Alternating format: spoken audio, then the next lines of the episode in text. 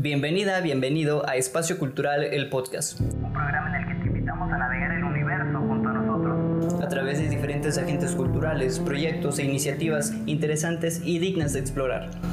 Ábrete el cinturón porque estamos a punto de aterrizar en terreno desconocido. ¿Qué tal? Bienvenidas y bienvenidos a un episodio más de su podcast Espacio Cultural, ya el episodio número 27, ya prácticamente estamos completando otra decena de creadores y creadoras, pero primero tenemos que atender esta y en esta ocasión nos toca platicar con Israel Regalado. Israel, ¿cómo te sientes? ¿Cómo te encuentras en esta ocasión? Hola Rafa, gracias, gracias por la invitación. Este, no, pues gracias a Dios que se da el momento y la oportunidad porque me habías hecho la invitación desde hace tiempo, pero este, un poquito ocupado igual con el trabajo, gracias a Dios, este, fluyendo lo de la pintura y pues bueno, muy contento, Rafa, gracias. Perfecto, no hay nada, no hay nada que disculparse. De hecho, lo que nos encanta a nosotros es que siempre los artistas nos digan, este, no tengo tiempo ahorita, lo podemos hacer después, porque eso es lo que nos gusta. O sea, malo fuera que nunca, que nunca estuvieran ocupados. Eso es lo bueno, ¿no? Lo, lo, lo interesante, que siempre estén este, ocupados, trabajando y creando. Eso es lo que, lo que nos mantiene a nosotros, al menos, este, felices y contentos. Eh, pero bueno, Israel, me gustaría preguntarte o que nos contaras más bien acerca de tus primeras experiencias sobre el arte en general. O sea, ¿cómo es que desde, posiblemente desde la infancia o la adolescencia, no sé en qué momento, eh, tú encuentras una cierta conexión con el arte y posteriormente cómo llegas a, las artes visuales? No, mira, lo que sucede con mi trayectoria artística es que yo creo que, bueno, no sé si, si tengo este, algo por ahí de niño, pero que yo recuerde ya con mucha conciencia fue después de la preparatoria cuando ya tenía que decidir por una este, carrera universitaria, ¿no? Entonces, este, mi primer acercamiento a las artes fue por videos de YouTube y el sentimiento de querer llegar a ser como esos pintores que encontraba yo en, la red, ¿no? Entonces, este, me ponía yo a buscar pintores, este, retratistas, este, me gustaba mucho el graffiti y tenía yo algunas latas por ahí, entonces este, me ponía a ver videos de grafiteros y así, pero nada formal, entonces este, tenía que encontrar una licenciatura y, y, me entero de que hay una este, carrera de pintores, o sea, yo no tenía el conocimiento mínimo de, de qué es lo que se hacía ahí, qué es lo que lograban ellos, o sea, estaba muy lejos de saber que era una licenciatura en artes visuales, ¿no? Yo tuve la oportunidad de presentar un examen en Bellas Artes de Oaxaca en el cual estuve, digamos, como en un propedéutico nada más. Y en los exámenes generales, pues salgo rechazado. De ahí, este, pues ya como que me desanimo bastante. Regreso a mi ciudad de origen, que es Juchitán, en el mismo estado de Oaxaca. Y ya bien desanimado, decido que no voy a intentar nada más en ese ciclo, así que pierdo todo un, ciclo escolar. Eh, en el siguiente ciclo escolar, un amigo me dice que hay una, licencia, una universidad con la licenciatura en artes en Tuxtla. Entonces ya me voy para Tuxtla sin conocer a nadie, sin tener familia, solo con un amigo, ¿no? Y ya al llegar, pues, me entero de la universidad, la visito, la conozco y me quedo en un taller, el taller libre del maestro Beni. Eh, eso fue en el 2015, me parece, un poquito antes, tal vez, a finales del 14 pero no podía entrar a la licenciatura porque ya habían pasado este, eh, las admisiones y ya estaban en un propedéutico avanzado, creo. Ya estaban por cerrar el propedéutico que ellos dan. Entonces decido quedarme ahí solo por el gusto de dibujar y estar en el taller libre del maestro Beni. Me quedo un ciclo. Y en el ciclo correspondiente a los exámenes de admisión, pues aplico, pero tuve la mala suerte de igual ser rechazado por la UNICACH entonces, este, yo creo que la historia de, de, mi vida artística, eh, en parte me gusta platicarla por ello, porque siempre he sido como que rechazado de las academias, por así decirlo, pero me enorgullece por un lado, porque puedo contar que a pesar de todos esos rechazos, nunca me fui. O sea, al contrario, seguí buscando las oportunidades y, y gracias a Dios, en el tercer ciclo vuelvo a aplicar, pero ya conocía yo a los maestros, ya yo daba unas clases en el taller del maestro Beni eh, para poder generar un poquito de ingreso. Eso, de, hecho, nadie lo sabe, eso estaba un poquito mal porque la clase del maestro Benny pues era gratuito, ¿no? Y, y, yo por querer ganar una lanita ahí para la renta o lo que sea, pues decido eh, abrir unas clases de dibujo y así, atendía yo como tres, cuatro alumnos de, de secundaria, recuerdo, y uno de primaria y así, pero ya me generaban algo de, lana para poder este, mantenerme en Tuxtla, pues. Eh, y ya bueno, en el tercer ciclo aplico y ya como si nada, pues ya me conocían, ya pasé todo, todo muy bien. Y, de hecho en el 2015, antes de ingresar como estudiante, yo, yo estaba exponiendo en la rectoría con alumnos del quinto semestre, recuerdo, este, con un amigo que se llama Jesús Amaya, fue el que me invitó y me empezó, a meter en esas ondas de, de ya alumnos avanzados, ¿no? Y pues bueno, esa, esa es mi cortita historia para como que ingresar a la universidad o, o el sentimiento que, que yo tengo para compartir sobre mi inmersión en, en, el mundo de las artes antes yo no recuerdo absolutamente nada, si, si en el preescolar pintaba o lo que sea, en la primaria igual. O sea, creo que fui un alumno muy común, pero después de la preparatoria fue que empiezan a suceder estas cosas con, conmigo y con las artes visuales. Ok, eso está, eso está muy bien, se escucha muy, muy interesante todo lo que cuentas, Israel, porque en realidad, eh, el, al menos lo que yo recupero de ahí es que hay un llamado que a pesar de, de, todos los obstáculos que se presentaron, pues nunca, nunca dejaste de escucharlo ni, ni, de atenderlo, ¿no? Ni de dirigirte hacia él, ¿no? A pesar de todo eso, brincaste todas las vallas, todas las barras que se te pusieron y, y, creo que, que, lo estás logrando, ¿no? Porque creo que nunca hay un proceso común que termine eh, en cuanto al llamado de, de, cualquier cosa, ¿no? De cualquier profesión, de cualquier vocación. Este, creo que nunca se llega como tal a, a, la meta. Creo que es un camino constante y, e infinito. Pero ahora me gustaría conocer, por ejemplo, eh, como ya lo mencionas, pues ya, ya estás este, afuera de la carrera, más afuera que, que cualquier otra persona. Este, ¿Cómo es que ha cambiado tu perspectiva de estudiante desde ese momento en el que dices, bueno, pues me rechazan, me siguen rechazando, entro, ahora tengo más experiencias en, en otras cosas?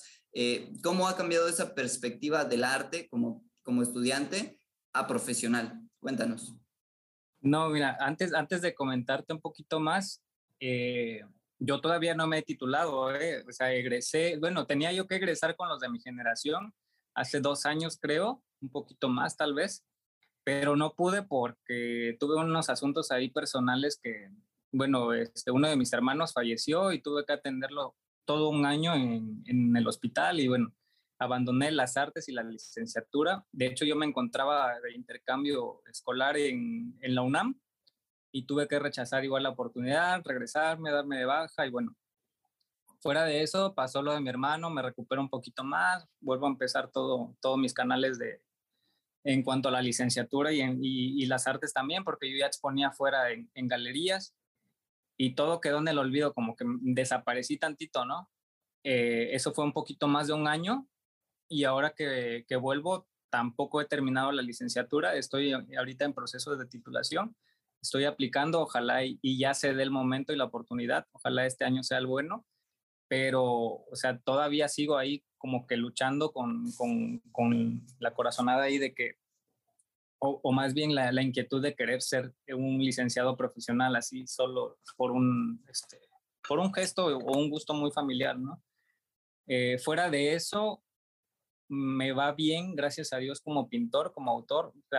Desde, yo creo que tercer semestre, como alumno, yo ya pegaba este, con exposiciones en San Cristóbal, en Oaxaca, en Morelia, Ahorita estoy trabajando en Estados Unidos, gracias a Dios, este, en Monterrey. Sigo con el estado de Oaxaca que pega muy chido. Y pues bueno, disfruto mucho de mi carrera, Rafa. En realidad, este, me gusta mucho hacer lo que hago y, es, y esa insistencia yo creo que nunca se me va a ir porque este, lejos de, de añorar la licenciatura también, creo que mi búsqueda es más personal con las artes. O sea, sí está chido estudiar la licenciatura, pero yo siento que debes de tener un, como que un amor propio y un amor hacia las artes mismas y un respeto bastante este, apegado a ello, ¿no? En cuanto a, lo que tú amas y a lo que debes de amar del arte y hacia dónde quieres dirigirlo. Porque son dos cosas que tienen que ir de la mano. Eh, por experiencia te lo comparto, porque llega un momento en el que uno como creador o como pintor o como artista, si lo queremos decir así, puede llegar este, como que a frustrarse o a preguntarse qué hacer, qué más hacer, estoy haciendo esto, está bien, ¿por qué no funciona? ¿Por qué no pega? Este, ¿quién, quién, quién me va a comprar esto? ¿O por qué lo hago? ¿no? Son un montón de preguntas este, que luego este, pues obstaculizan el, el crecimiento de uno como artista, ¿no? Porque yo siento que ser artista es este, volver a formarse como humano, yo creo, porque tenemos este, diversos niveles de educación, desde preescolar, primaria, secundaria, hasta preparatoria. Y en la uni, si vas a estudiar o no la licenciatura en artes visuales, si quieres ser artista este, autodidacta, yo creo que tienes que volver a construirte como humano, este, porque lo que uno crea este, está cargado de responsabilidad. O sea, uno debe considerar y valorar bastante eso. Pero lo disfruto mucho porque trato de hacer cosas ahorita que me ayuden a apaciguar todo lo que, es, lo que ha sucedido en mi vida y como que dándole un respiro a, a, a mi ser como pintor también. Es como, como un colchón que yo tengo, ¿no? En donde siempre me voy a sentir bien, me voy a descansar, para mí es trabajar, ¿no? Ponerme a pintar, reanudar un lienzo o experimentar cosas nuevas. Mi trabajo siempre está brincando de algo nuevo a otra este, actividad completamente nueva. De repente a mí me ves pintando, de repente a mí me ves haciendo grabados, me gusta tocar la guitarra. Este. Ahorita tengo una nena de casi cinco meses y la estoy disfrutando bastante, le estoy tomando muchas fotos y bueno, yo siento que por ahí también me va construyendo como artista. Entonces, este, son muchos factores, pero todos, este, yo recomiendo que sean con mucho amor. O sea, todo lo que se haga, si se quiere pintar este, cosas muy atroces o, muy feas, este, porque igual este, hay, un, hay un canon ¿no? de belleza y fealdad, si se quieren hacer cualquier tipo de este, actividades que sea con mucho amor. ¿no? Este programa es realizado y producido por Faro Austral.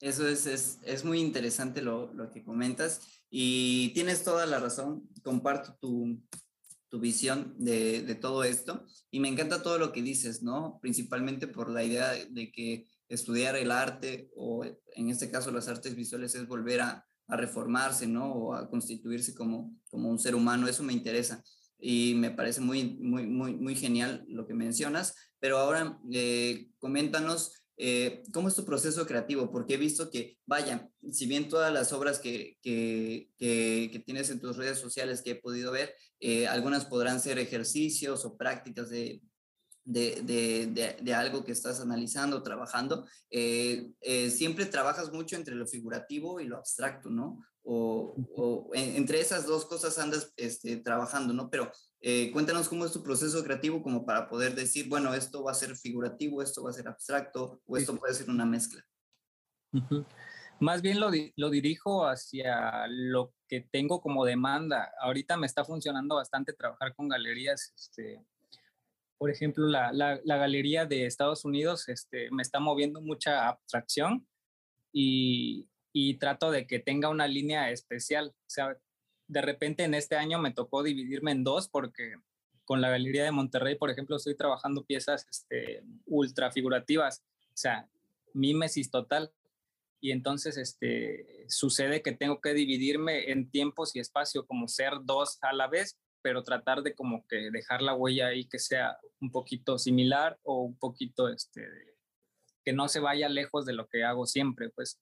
Entonces, este, mi proceso trata de, de, bueno, como todo pintor, ¿no? Todavía hago mis lienzos, todavía este, busco las ideas, este, las empiezo a, a, componer y, y, bueno, creo que lo que me está funcionando mucho ahorita es que, que los temas que estoy tratando, por ejemplo, eh, en, en, una serie que yo tengo de, sobre flores, estoy tratando la vida, la muerte y las estoy llevando sobre este, la naturaleza, ¿no? Estoy hablando mucho sobre el cielo y por otra parte también tengo una serie que es de, de personajes lastimados eh, en su mayoría son femeninos y, y, bueno, trato de hablar un poquito sobre la violencia este, actual.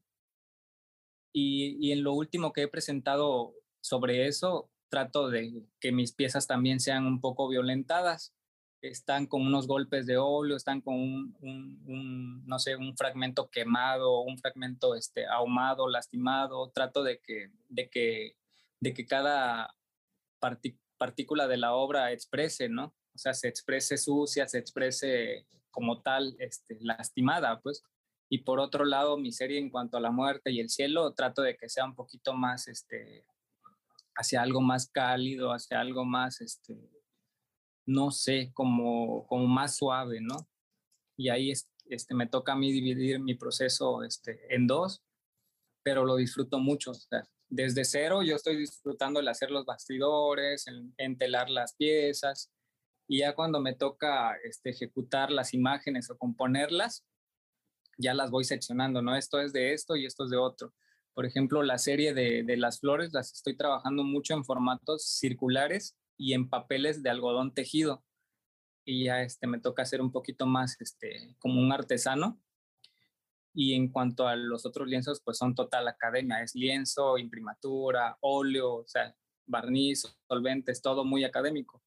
Y, y pues ese, ese, Rafa, ese es mi proceso ahorita en cuanto a mi producción.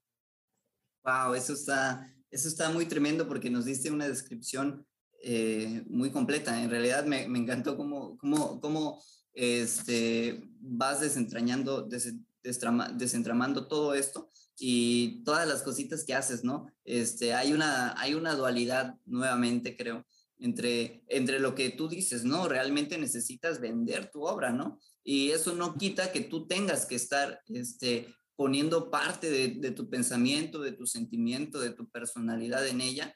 Este, y, eso es lo que al final de cuentas también le da en cierta forma valor a, tu obra, ¿no? Que al final de cuentas se convierte en un precio, ¿no? Este, como tal, pero bueno, este, todo el trabajo que haces al final de cuentas es, es lo, que, lo, que, lo que en el arte se termina valorando, ¿no? Todo tu proceso creativo de cómo ideas todas las obras, cómo las realizas, todas las cuestiones de los bastidores que tú comentabas y todos los procesos pequeños que tienes ahí. Pero bueno, este, Isra, vamos a pasar a las preguntas finales, que son este, puntos o cositas que nadie pidió preguntar, pero aún así las hacemos. ¿Cuál es tu color favorito?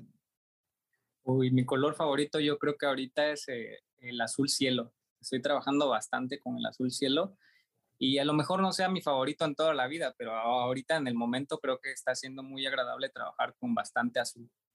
Perfectísimo. ¿Tu animal favorito? Mi animal favorito, mmm, a ver, yo creo que son los insectos. O sea, de repente ahorita, a lo mejor por mi serie, o sea, a lo mejor es porque ahorita me estoy empapando de mucha información en cuanto a las flores y así, pero bueno, me están atrayendo mucho las abejas, por ejemplo, y yo creo que es hacia ahí, hacia los insectos, este, no sé, los polinizadores, por ejemplo, este, el colibrí y todo eso, aunque no he pintado nada sobre ello, pero me están llamando mucho la atención. Genial. ¿Tu música favorita o género musical de preferencia? Mm, me gusta de todo, ahí sí nunca le he elegido este, una. A veces siempre comienzo a pintar con solo música este, instrumental, jazz, un poquito de, o sea, clásico, clásico siempre va a ser Beethoven, Mozart, pero también me gusta poner caifanes o lo que sea, este, de, lo que me nazca ahí o, o me meto a, al teléfono y sale y me hace sentir bien y ahí queda sonando, ¿no? Genial. Ahora, este, esta pregunta siempre es, es, nueva, la estamos estrenando de alguna u otra manera. Tu primera obra, ¿te acuerdas de ella? ¿Cómo es? Sí, me acuerdo de ella, este, te la comparto si quieres porque la tengo todavía en casa. Y déjame platicarte algo muy chistoso que pasó con esa pieza. Está enmarcada y fue la primera pieza que le invertí, pero le invertí muy mal por desconocer la materia. O sea, yo antes de comenzar a pintar, este, pregunté qué materiales se necesitaban y bueno, me dijeron, hay óleo. Y fue mi primer material de acercamiento, ¿no? O sea, muchos pintores inician con acrílico, que es lo más barato, lo más viable y, y bueno, a mí me dijeron, existe el óleo y bueno, fui a la papelería, había óleo, compré me acuerdo como unos tres o máximo cuatro tubitos de óleo que me costaban 20 pesos. Me los compré, o sea, era una la nota para mí, era toda, toda mi fortuna, ¿no? Cuatro tubos de óleo pequeños. Y me fui, me dijeron que se pintaba con manta y que hiciera un bastidor. Y bueno, fui con el carpintero cercano, me hizo mi bastidor muy mal, pero yo no sabía que existía una imprimatura, entonces yo le puse acrílico blanco, lo fondié y empecé a pintar, este, me acuerdo que era como muy cercano a Salvador Dalí, pero era como un árbol y, con una mujer, este, del istmo, me acuerdo, este, con ramas y unas ollas y un paisaje desértico y un cielo. Te voy a mandar la imagen, pero lo chistoso fue que como yo desconocía los materiales, pinté con el óleo así en, en, pasta, ¿no? Y ya después me entero por internet que se ocupa un aceite para que el óleo este, se diluya mejor, para que, no se aglutine mejor. Y, bueno, pues yo voy a la cocina y tomo el aceite patrona ese que había ahí este, en la cocina de mi mamá. Y lo chistoso fue que no, no jalaba. Pero en fin, terminé la pieza con ese aceite y lo que sucede hoy en día es que tiene muchos puntitos negros y me he dado cuenta que se le paran mucho las moscas, ¿no? Entonces eso tal vez es, no sé, popó de mosca o ese de, de moscas o lo que sea que dejan las moscas ahí, pero está plagado de, esos puntitos negros, ¿no?